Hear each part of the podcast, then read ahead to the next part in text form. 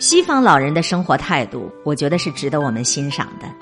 那种对于一双鞋子样式的关注度，远远的多于一捆大葱的价格的态度。就是西方的女人啊，她对于一双鞋子的样式，她的关注热情会非常的高；但是对于一捆大葱究竟是多少钱，好像就没有那么多的热度。这个就让人看到了超越年龄的一种生活方式。但是我们大部分的中国女人呢，放弃自己太早了。当然，很多的中国男人也是一样的啊。一起来听前央视女主播徐丽的一篇文章，真的非常值得我们每一个人都认真的读一读。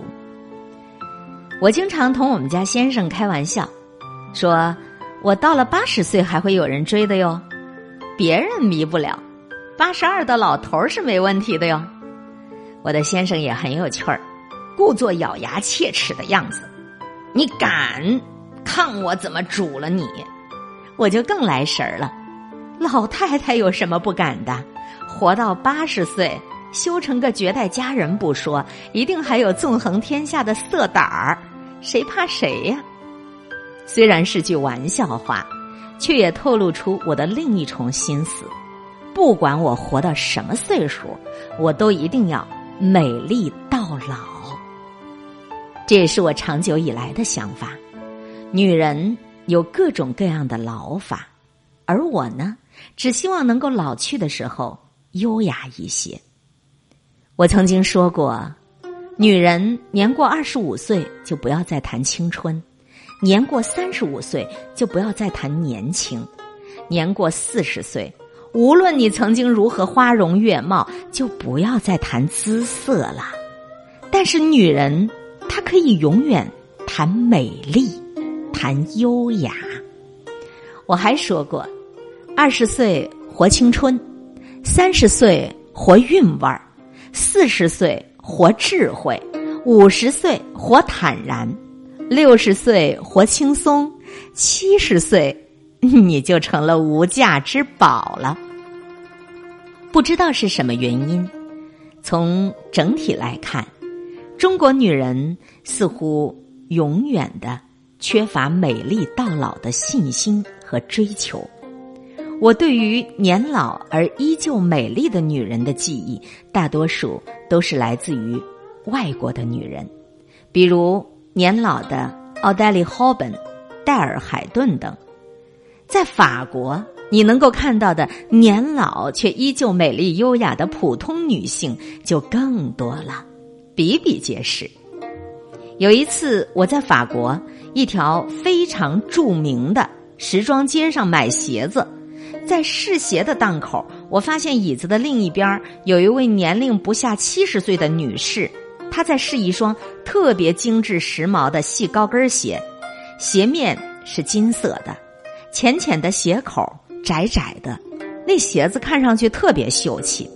我当时就想：天哪，这老太太怎么还有心穿这样的高跟鞋呀？不怕崴脚了吗？我再看那个女士，一身讲究的装扮，挺直上身的坐着，穿上新鞋的脚翘着二郎腿，二郎腿从小腿向前伸展，左一下，右一下。变换着新鞋的角度，一个人在那儿欣赏。随着小腿的变换，这个女士不断的歪头、侧身子，腰身也随着扭动，优雅的神情，这边看一看，那边瞧一瞧，就活像一个摩登的妙龄少女。看着她，我竟然都忘了是我自己的鞋了。那是我平生第一次。我在生活当中见到了如此优雅的老年女性，身材很苗条，气质很高雅，而且她挑选着装的时候，她不考虑任何年龄阻碍。我就想象呢，挑选那样的一双鞋，女士一定有一颗不老的心，或许她就是这个季节的玫瑰，正在诗意的绽放着吧。当时我就想，女人。要有一副怎样的心态？对人生要有怎样的追求？对做一个女人要有怎样的认识？才会到老了还会有这样惊人的风姿呢？年长女士挑鞋的场景，就像是一颗钉子，深深的钉在了我的脑海里。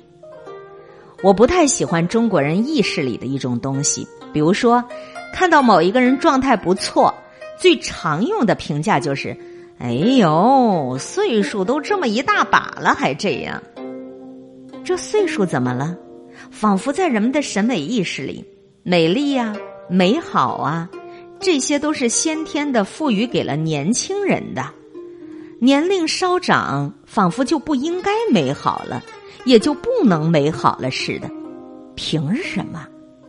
在这样的群体意识之下，好像中国的女人年过了四十，甚至更早，她自己也会接受这样的心理暗示：老了不行了，讲究也没用了，我都这把年纪了，老了也没人欣赏，自己还猴累着，于是就破罐子破摔了，邋遢了。为什么年轻的时候爱美？年长一点就可以不美，就不想美了呢？就因为已经过了求偶、婚配、恋爱的阶段，不再需要向异性展示自己美丽的羽毛了吗？就可以无所用心，进而就彻底的无所谓了吗？素面朝天吗？那个女人究竟是为自己而美，还是为了异性而美？女人真的？就只能够为悦己者容吗？另一方面，面对曾经的美丽，我们容易伤感。有心理专家说，有些女人的心理危机就是来自于对于自己年龄的恐惧。年轻的时候讨厌男人们很轻薄的挑逗，但是当年龄大了，男人再也不关注的时候，心里的失落就会导致严重的自我瞧不起。很多女人的放弃就是从这样的自我瞧不起开始的。很早我也想过这样的问题：当男性的目光从你身上茫然掠过的时候，你会怎样？对于一贯受瞩目的女性，这是一个难以回避的话题。它触及到的是一个很本质的问题，就是我们究竟是为谁而活？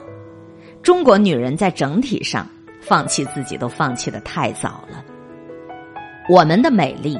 不是为了求偶，不是为了他人的赞赏，我们有责任展示生命的美丽，因为那是我们应有的生命尊严。我总是觉得吧，女人就是这个世界上最美丽的风景。男人经常把世界搅得惨不忍睹，很多事情我们没有办法，但至少我们可以让风景这边独好啊。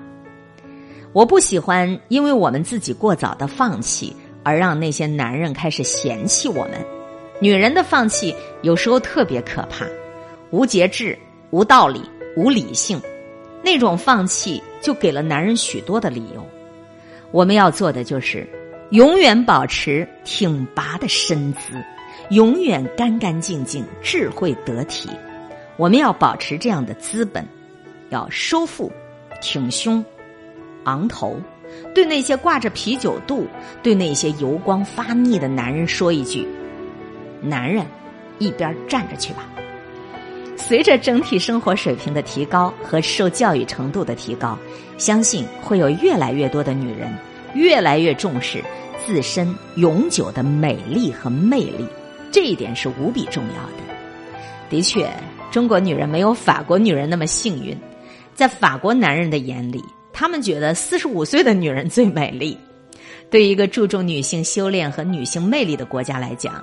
法国人觉得，女人只有到了四十多岁这个年龄，因为职场啊、人生经历啊、经济基础啊各方面的积累，她才会从里而外散发出一种成熟的、沁人心脾的魅力。这样一种由长久历练而产生的修养和魅力，既饱满又厚实，又耐咀嚼又耐欣赏。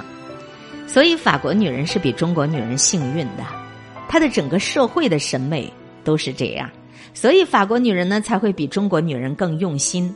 正是这样的用心，缔造了法国社会对于女人的审美文化的基础。这一点，我们很多的中国女人都应该向法国女人学习。当然，我们更加要注意的是终身学习，学习就是美丽的基础。